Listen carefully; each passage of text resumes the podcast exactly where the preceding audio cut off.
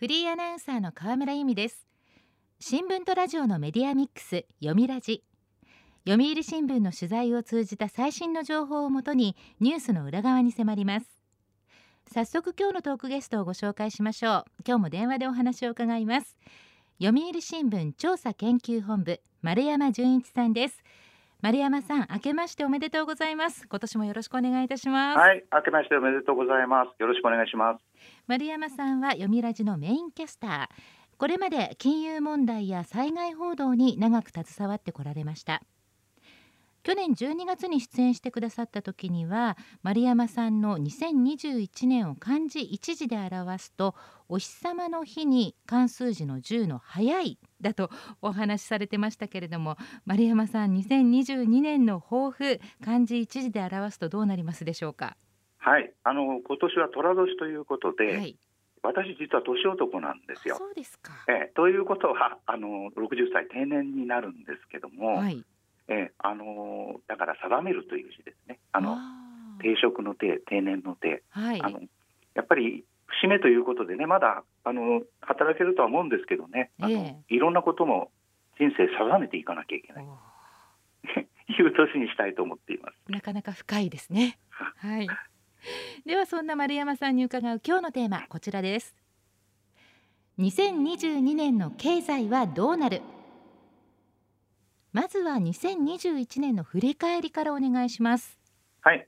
2021年の日本経済は2年続けて新型コロナに振り回された1年でした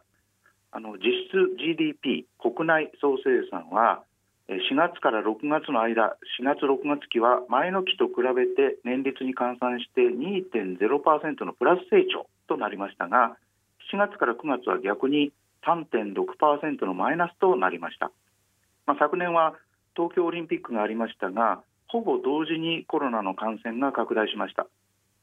オリンピックは一部の会場を除いて無観客となり、まあ、期待されたインバウンドなどによる経済のプラス効果これほとんどありませんでした。そうでしたね。はい。コロナ禍は飲食店や旅行業者などに大きな打撃を与えただけでなくサプライチェーンの混乱で部品が届かないといったトラブルが起きて製造業にも大きな影響が出ました。典型的だったのは半導体不足でアジアなど工場が、まあ、操業を停止したり船や飛行機が止まって輸入が滞ったりした影響で自動車が大幅な減産に追い込まれました。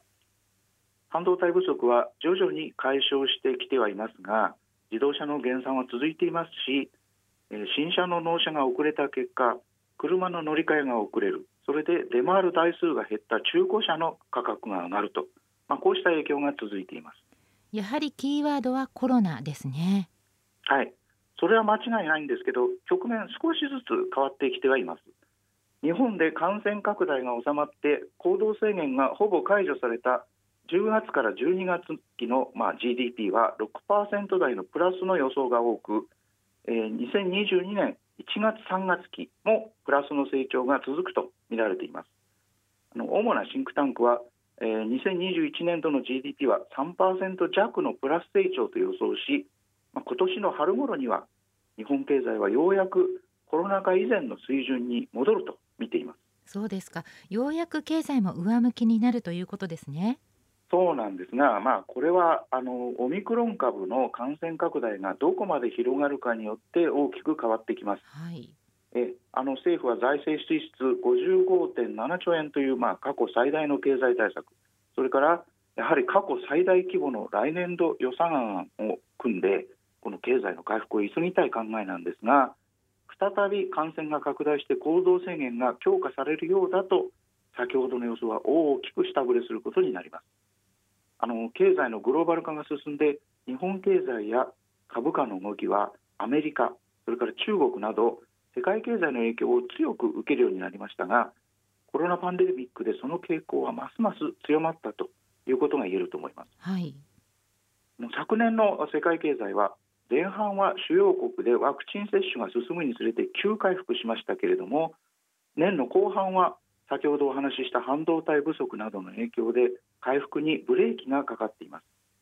国際通貨基金 IMF は昨年10月に発表した世界経済見通しでアメリカの2021年の GDP 成長率をプラス7.0%から6.0%へと1.0ポイントも下方修正しました。日本の21年の成長率は前回予想より0.4ポイント低いプラス2.4%と予想しています。アメリカほど大きな下方修正ではありませんがアメリカは下方修正しても6.0%というまあ高成長の予想です。逆に言えば日本は世界がほぼ一斉に経済を回し始めた中でまあちょっと経済回復が遅れていると言えると思います。世界の中で日本は出遅れているわけですか？そうですね。あのこうした中で岸田総理は新しい資本主義を掲げています、まあ、成長と分配の好循環それからコロナ後の新しい社会の開拓の2つがコンセプトです。経済成長すれば社会全体が豊かになり国民全体の所得水準が底上げされるという、まあ、これまでの考え方を改めてまずは分配を重視して経済格差をなくし消費を底上げすることで経済を活性化しようと、まあ、こういうわけなんですね。はい、で分配を重視して経済格差をなくして新しい社会を作るには労働働き方に対する評価がきちんと行われているかそれから不当に賃金が抑え込まれていないかなどを点検することが不可欠です。新しい資本主義なんていうと難しいことをやるような印象ですけれども成長すべき業種が成長し労働者一人一人が働きをきちんと評価される社会にするわけですから、え経済を当たり前でまっとうな形に戻すと見ることもできます。なるほど、まあ、それを踏まえて今年2022年の経済はどうなると見ていますか？はい、えー、最大の波乱要因は相変わらず新型コロナです。オミクロン株の拡大は懸念材料ですし、えー、警戒は怠れませんが3回目のワクチン接種で、えー、感染拡大や重症化を相当程度防ぐことができると言われています。あの接種の前倒しなど順調に進めばですね今のところは、えー、日本で再び長期間経済が止まるといった事態にはならないと思われます。希望も込めて暖かくなる春以降今度こそコロナパンデミックは収束に向かうと予想したいと思います、はい、しかしパンデミックが収束することは実は経済にはプラスばかりとは限らないんですね。あのコロナのために2年にわたって旅行や外食を手控えてきた世界中の人が一斉にこうしたことを始めるリベンジ消費が起きるので確かに個人消費や企業活動は活発になりますけれどもあまりにそれが急すぎるとかえって経済がうまく回らなくなってしまうんです。えどういうことですか？はい。あのアメリカではですね感染拡大が一段落した秋頃から個人消費などが急に上向いたためにですね物やサービス物流が追いつかなくなって物価が急上昇しました。このため FRB アメリカ連邦準備制度理事会は昨年の11月から金融の量的緩和の縮小いわゆるこれテーパリングというんですがこのテーパリングをはじめ12月にはですね縮小の動きをさらに加速させることを決めました。アメリカの国債などを買い入れてその代金としてドルを市場に放出する、まあ、量的緩和はですね、えー、今年の3月に終了しそれと同時にゼロ金利政策を解除して利上げを再開すると、まあ、こういう可能性もあります。はいで市場に出回るドルの量は今後段階的に減らされていくわけですがドルの量が減れば物価高にはブレーキがかかっていいんですけれども高い金利を払わないとお金を借りられなくなって投資や消費が冷やされて景気は悪くなってしまいますこれはアメリカだけの問題ではありません。量的金融緩和で供給された大量のドルは世界中に今流れ出て経済成長が著しい新興国で新しい会社とか工場を作る、まあ、こういう資金になっているんですけれどもこの資金も借りにくくなってくるため新興国の経済成長の勢いもなくなっていきます。確かにアメリカではインフレが加速していると聞きます。はい。中国経済にも不安要素があるんですねあの人権問題や安全保障をめぐる米中の対立で貿易が細ったり金融が滞ったりする恐れがあります。中国については米中関係とは別に中国の不動産大手恒大集団これも経営危機がずっと報じられるなど不動産バブルの崩壊これを懸念する声も出ています、はい、このほか以前この番組でお話しした石油価格の高止まりも経済にはマイナスになりますあの世界中で脱炭素の動きが進んで長期的に見れば石油価格は下がっていくと見られていますから高く売れるうちに石油をなるべく高く売りたい産油国は大幅な増産は今したくありません。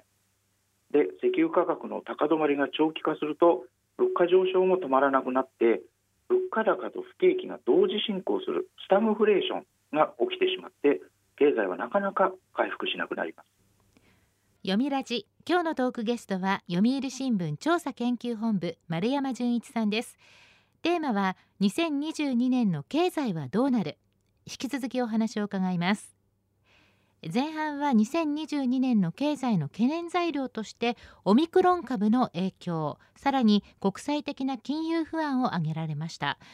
懸念材料は他にもありますか？はい。あのもう一つ心配なのは世界中で債務要するに借金ですね。この残高が拡大しているということです。IMF 国際通貨基金の集計によるとですね世界中で政府や企業家計が抱えている借金の総額は2020年の時点で226兆ドル、まあ、円に換算すると2計5700兆円に達しています。でこのうち4割はあの政府の借金でコロナで急速に景気が悪化したため各国が国債などを発行して借金をして大規模な経済対策を実施したために急増したわけです2京というのはすごい数ですよね。K ですよ。聞いたことない単位ですけどね、はい、超の上です。はい。で、日本もまあそうなんですけど、どの国もこういう借金まみれ、巨額の財政赤字を抱えています。で、どこかの国でこの借金が期限までに返せなくなるようなことが起きれば、その国の国債は紙くずになって通貨は暴落。かつてのギリシャ危機のような世界経済の大混乱が起きかねません。世界経済は破綻と背中合わせの危ない状況にあるということは認識しておく必要がありますなるほど2022年の経済で注目したいキーワードって何ですか？はい経済安全保障ですねあの昨年の世界的な半導体不足は日本企業のサプライチェーン部品の供給網が相変わらず弱いと脆弱であるということを浮き彫りにしました。政府はあの防衛だけじゃなくて経済も安全保障の対象にして部品の供給体制とか知的財産権の保護をしっかり行っていこうとしています、はい、政府はサプライチェーン強化のため外国企業に補助金を出して半導体工場を日本に誘致することを決めたほか今月開会する通常国会では経済安全保障を進めるための法整備も予定されています。ただあのこのためには海外に進出した日本企業の工場を日本に戻すと、まあ、こういうことも必要になるわけで日系企業の現地生産工場を失う国々特に中国からの反発が予想されます。本来政府は民間企業の経営判断に介入すべきではないという声もあり新しい資本主義の議論とも絡んでこの辺問題になりそうです。なるほど。え続きまして経済のトレンドについて伺いますが昨年は巣ごもり需要ですとかテイクアウトというのが経済のトレンドになりました。2022年は何が流行りそうですか？はい。博報堂生活総合研究所が発表したあ昨年のヒット実感ランキングの1位はフードデリバリーサービスで、えー、2022年今年の売れ筋予想の1位もやはりフードデリバリーサービスでした。そうなんですね。はい。昨年に引き続いて、まあ、コロナ関連というかコロナ禍で生まれたニューノーマル新たな生活様式に対応したものが、まあ、トレンドとして定着していましてキーワードは動かず動かすだそうです。つまり家にいながらにしてつまり少ない動きで大きな充実感を引き出せる。心を動かすこうしたものが流行るんじゃないかというわけですね。ヒット予想の2位は無人非接触サービス。3位はオンライン事業。4位は携帯電話新料金プラン。5位はオンライン診療となっています。なるほど。動かず動かすということですね。はい。実はですね1年前2021年のトレンド予想ここでお話しした時にも私同じことを言ってるんですが、はい、あの人は一度便利さを味わうと元には戻らない。これはまあのマーケティング戦略の鉄則なんですね。あのコロナ禍で多くの人がフードデリバリーを利用して配送料を払っても美味しくて便利な方がいいということをもうすでに実感しています。コロナ禍が去った後もご飯のおかずはネットで注文というのが当たり前になっていくんじゃないかと思います。なるほど。やっぱり元には戻らないかもしれないですね。働き方やコミュニケーションの取り方も様変わりしました。リモートが増えましたよね。そうですね。あの今どこの企業でも DX デジタルトランスフォーメーションこれを進めていますけれどもこれもコロナ禍を受けた新たな生活様式と無関係ではありません。一人一人の好みにきめ細かく効率的かつ柔軟に対応していくにはきめ細かく効率的かつ柔軟に組織を変革している必要があってですねそれにはまあデジタル化が不可欠というわけなんですねなるほどコロナ禍で私たちのライフスタイルも大きく変わりました SDGs とかサステナブルという言葉もよく耳にするようになりましたはいあの地球温暖化対策や SDGs 持続可能な社会に向けて、まあ、どう暮らしを変えていくかというのも引き続きトレンドとなることは間違いありませんあの2022年は石油価格の動向にかかわらず自動車の電動化といったまあエネルギー転換に関する動きも進むんじゃないかと思っています。なるほど。新型コロナウイルスとの戦いも3年目に入りました。どんな1年になるのか経済はどうなるのか注目していきたいと思います。今日のトークゲストは読売新聞調査研究本部丸山純一さん。テーマは2022年の経済はどうなるでした。丸山さんどうもありがとうございました。はいありがとうございました。読みラジラジオワイティーン。ここからはラジオワイティーン。このコーナーは読売中高生新聞の投稿面ワイティーンと連動。10代のリアルな声をお届けします。読売中高生新聞では専用のスマホアプリワイティーンを通じて全国の読者から中高生の生活にありがちなあるあるを大募集しています。ラジオワイティーンは中高生新聞の愛読者である通称ワイタミから寄せられた面白い意見を紹介していきます。ここで紹介した意見は中高生新聞の投稿面で開催中の投稿レース YT 杯でのポイント3個けが加算されます。ワイタミの皆さん今年もぜひ頑張って投稿してください。ラジオワイティ今日のテーマはこちらです。2022年の誓い。新年が始まりました。あなたが今年掲げたい目標今年の誓いは何ですか？と中高生に呼びかけました。早速ティーンの投稿をチェックしていきましょう。千葉県中学2年の女子みおみおさんの2022年の誓い。定期テストで10位台になる。新年早々勉強の目標。中高生ですから当然といえば当然なんだけど偉いですね。目標達成に向けて頑張ってください。まもなく定期テストという学校も多い時期そして本格的な受験シーズンもやってきます。みんな頑張ってくださいね。では続いての投稿です。東京都中学1年の男子ポテトさんの2022年の誓い。朝ランニングすると言い続けて3年目かっこ笑い。中学1年生ですから小学生の頃からの目標ということですね。もう正月の箱根駅伝を見て私もと思う人も多いかもしれません。私はねもう3ヶ月に1回ぐらい毎日ストレッチするって思うんですがなかなか続かないんですよね。ポテトさんも私も今年こそです。頑張りましょう。続いての投稿です。神奈川県中学2年の女子チョコマカロンさんの2022年の誓い。好きな先輩の LINE を聞き出す。卒業までに絶対。チョコマカロンさん中学2年生ですから先輩は中3今年3月には卒業しちゃうんですね。これは焦りますね。しかも LINE を聞き出すって結構なハードルですよね。タイムリミットあと3ヶ月ぐらい今すぐ戦略を立てないといけませんね。では最後の投稿です。長崎県高校3年の女子リトルミーさんの2022年の誓い。初めての一人暮らし目指せ勉強と一人暮らしの両立。リトルミーさんは高校3年生。この春高校を卒業して進学ということでもう進学先が決まっているんでしょうか？進学とともに一人暮らしも始まる。生活も周りの環境も大きく変わりますね。ワクワクとドキドキが入り混じった気持ちかな。リトルミーさんの他にも受験勉強を頑張るとか志望校合格という投稿多かったです。皆さん応援してます。頑張っていきましょう。ラジオ YT テーマは2022年の誓いでした。読売中高生新聞は社会の最新トレンドを学べるニュース記事から受験に役立つ学習情報など10代の心を刺激するコンテンツ満載です。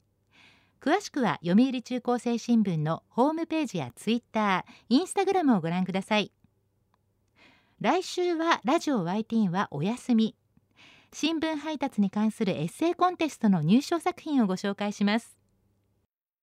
週刊ニュースラジオ読みラジお別れの時間です。今日は2022年の経済見通しについて伺いました。来週のトークゲストは読売新聞調査研究本部主任研究員笹沢恭一さん。テーマはコロナ危機と国際社会です。どうぞお聞きください。読みラジまた来週。